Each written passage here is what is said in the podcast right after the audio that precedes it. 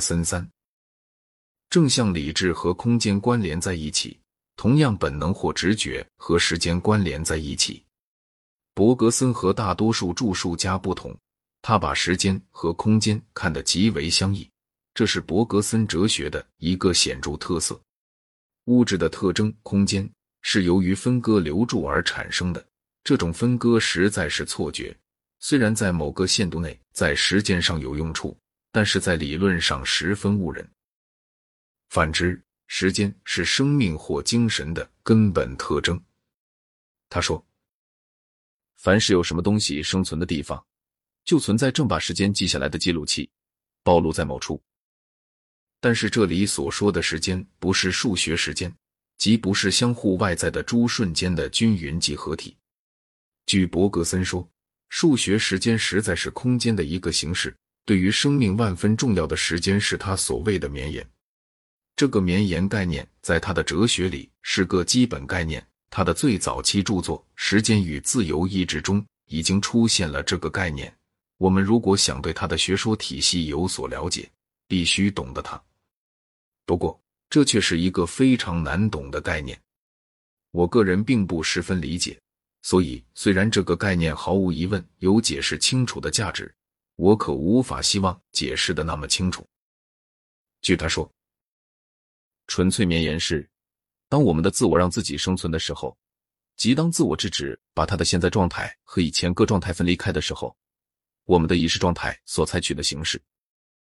纯粹绵延把过去和现在做成一个有机整体，其中存在着相互渗透、存在着无区分的机器。在我们的自我之内，有不带相互外在性的机器；在自我之外，即在纯粹空间内，有不带机器的相互外在性。有关主体与客体的问题，有关两者区分与合一的问题，应当不从空间的角度，而从时间的角度来提。我们在其中看见自己行动的那个绵延里面有一些不相连的要素，但是在我们在其中行动的那个绵延里面，我们的各个状态彼此融合起来。纯粹绵延是最远离外在性，而且与外在性最不渗透的东西。在这个绵延里，过去为完全新的现在所充满。但这时，我们的意志紧张到极点，我们必须拾及起正待滑脱的过去，把它不加分割的整个插到现在里面。在这样的瞬间，我们真正占有了自己。但是这样的瞬间是少有的。绵延正是实在的素材本身，实在就是永远的生成，绝不是某种已经做成的东西。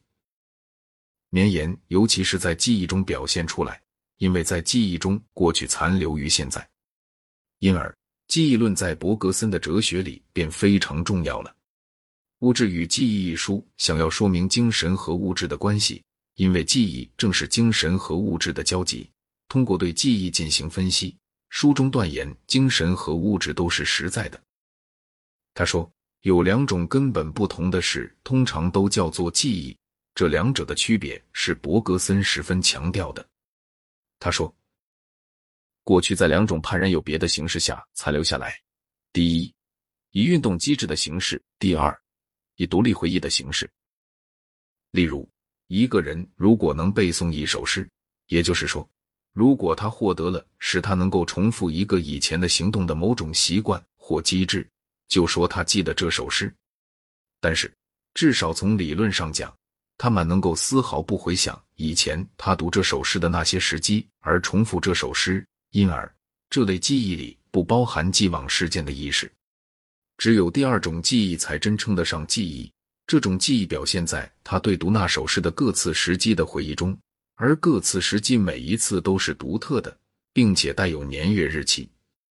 他认为，在这种场合谈不到习惯问题，因为每个事件只发生过一次，必须直接留下印象。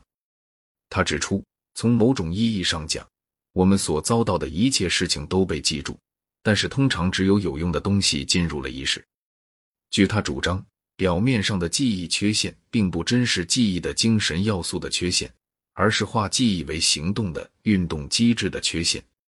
他又讨论了脑生理学和记忆丧失症的事实，来证明这种看法。据认为，由此得出的结果是，真记忆不是脑髓的功能。过去必须由物质来行动。由精神来想象。记忆并不是物质的发散。的确，假如我们说的物质是指具体知觉中所把握的那种物质，因为具体知觉总是占据一定的绵延，说物质是记忆的发散，倒还比较接近真实。从原则上讲，记忆必定是一种绝对不依赖于物质的能力。那么，假如精神是一种实在，正是在这个场合，即在记忆现象中，我们可以从实验上接触到它。伯格森把纯粹知觉的位置放在和纯粹记忆相反的另一端。关于纯粹知觉，他采取一种超实在论的立场。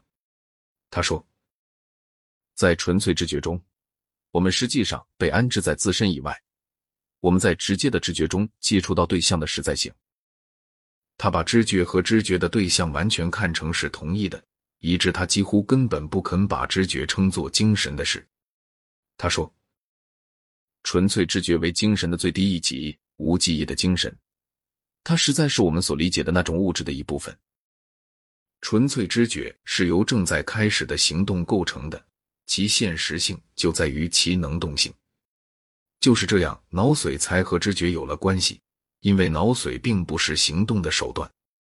脑髓的功能是把我们的精神生活限制在实际有用的事情上。